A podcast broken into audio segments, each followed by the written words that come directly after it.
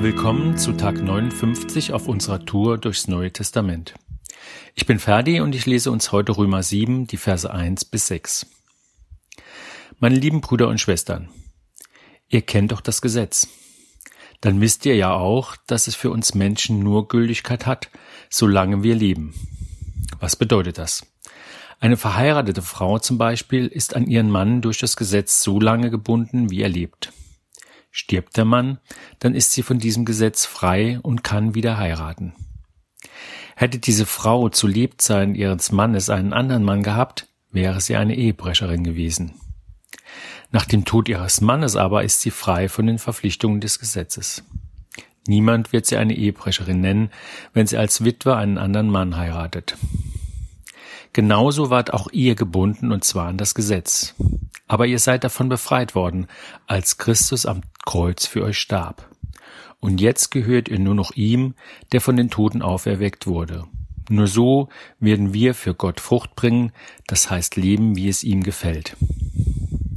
Von Natur aus waren wir einst der Gewalt der Sünde ausgeliefert und wurden von unseren selbstsüchtigen Wünschen beherrscht. Durch das Gesetz wurde die Sünde in uns erst geweckt, so dass wir taten, was letztendlich zum Tod führt.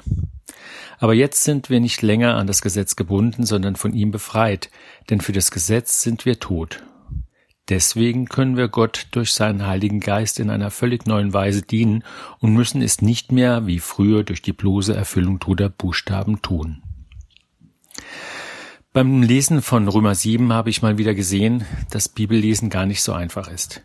Ich erlebe Gott sei Dank immer wieder, dass ich Bibeltexte schnell verarbeiten kann und auch direkt weiß, was gemeint ist aber Teile dieses Kapitels waren für mich schon eine echte Herausforderung. Ich weiß zwar, wie Paulus oft schreibt, und ich verstricke mich ja auch mal ganz gerne in Schachtelsätzen, und trotzdem empfand ich beim ersten Lesen das Kapitel insgesamt verwirrend. Es geht in den 25 Versen um das Gesetz, um Gebote, um die Macht der Sünde, wie sie uns immer wieder einholt, aber auch insbesondere um Jesu Tod und die Rettung durch ihn. Zusammengefasst kann man sagen, dass Jesu Leben, sein Tod und seine Auferstehung wirklich alles umgedreht, alles verändert hat. Paulus spricht in Vers 1 die Gemeinde direkt an. Ihr kennt doch das Gesetz. Dann wisst ihr ja auch, dass es für uns Menschen nur Gültigkeit hat, solange wir leben. Er beschreibt es konkret am Gebot, du sollst nicht Ehe brechen. Wie darf sich ein Ehepartner hier auf Erden verhalten, wenn der Partner gestorben ist? Er oder sie ist frei und hat die Möglichkeit wieder zu heiraten. Und dieses Bild überträgt Paulus auf die Bindung an das Gesetz und das Befreitsein vom Gesetz durch Christi Tod. Wir lesen in Vers 4, genauso wart auch ihr gebunden, und zwar an das Gesetz. Aber ihr seid davon befreit worden, als Christus am Kreuz für euch starb. Und jetzt gehört ihr nur noch ihm, der von den Toten auferweckt wurde. Nur so werden wir für Gott Frucht bringen, das heißt leben, wie es ihm gefällt. Ja, wir wurden nicht nur durch den Tod des Herrn Jesu vom Gesetz befreit und damit von der Sünde, sondern können in dieser unendlich tiefen Verbindung zu Gott in der Welt Frucht bringen. Ich will euch unbedingt die weiteren Verse des Kapitels ans Herz legen. Paulus legt uns offen, dass durch das Gesetz Gottes die Abscheulichkeit der Sünde zum Vorschein kommt und wie unser Leben doch so oft unter der Herrschaft der Sünde gefangen ist. Gott hat dem Volk Israel das Gesetz gegeben, damit es in den 40 Jahren der Wanderung durch die Wüste einen Rahmen im Zusammenleben hatte.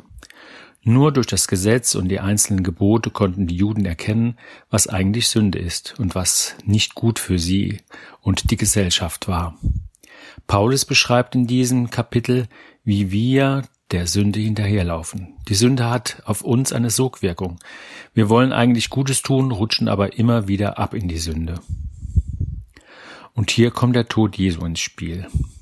Er hat die Sünde besiegt. Wir sind von den Zwängen des Gesetzes befreit und können losgelöst in der Gnade der Vergebung leben.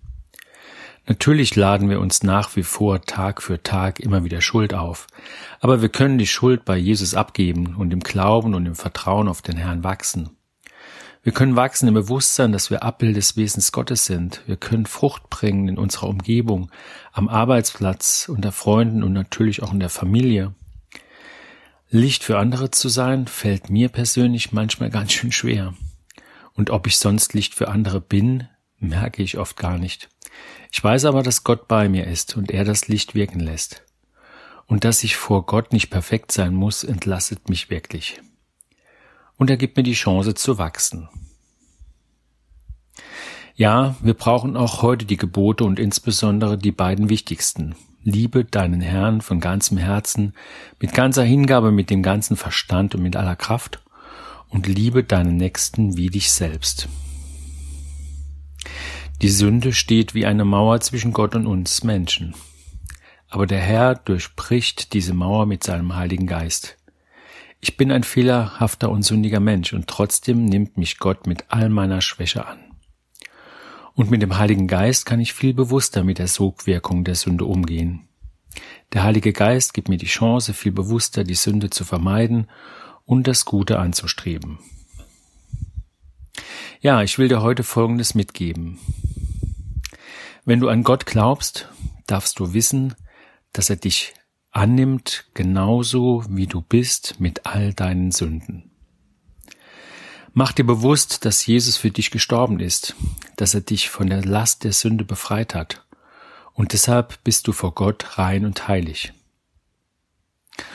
Und drittens, um immer mehr zu wachsen und Frucht zu bringen, reservier dir Zeit, um dich mit Jesus zu beschäftigen, die Schrift immer besser kennenzulernen und du wirst in deiner Umgebung auch das Licht Jesu weitergeben. Und jetzt geh und lebe, was Gott dir gegeben hat. Er segnet dich.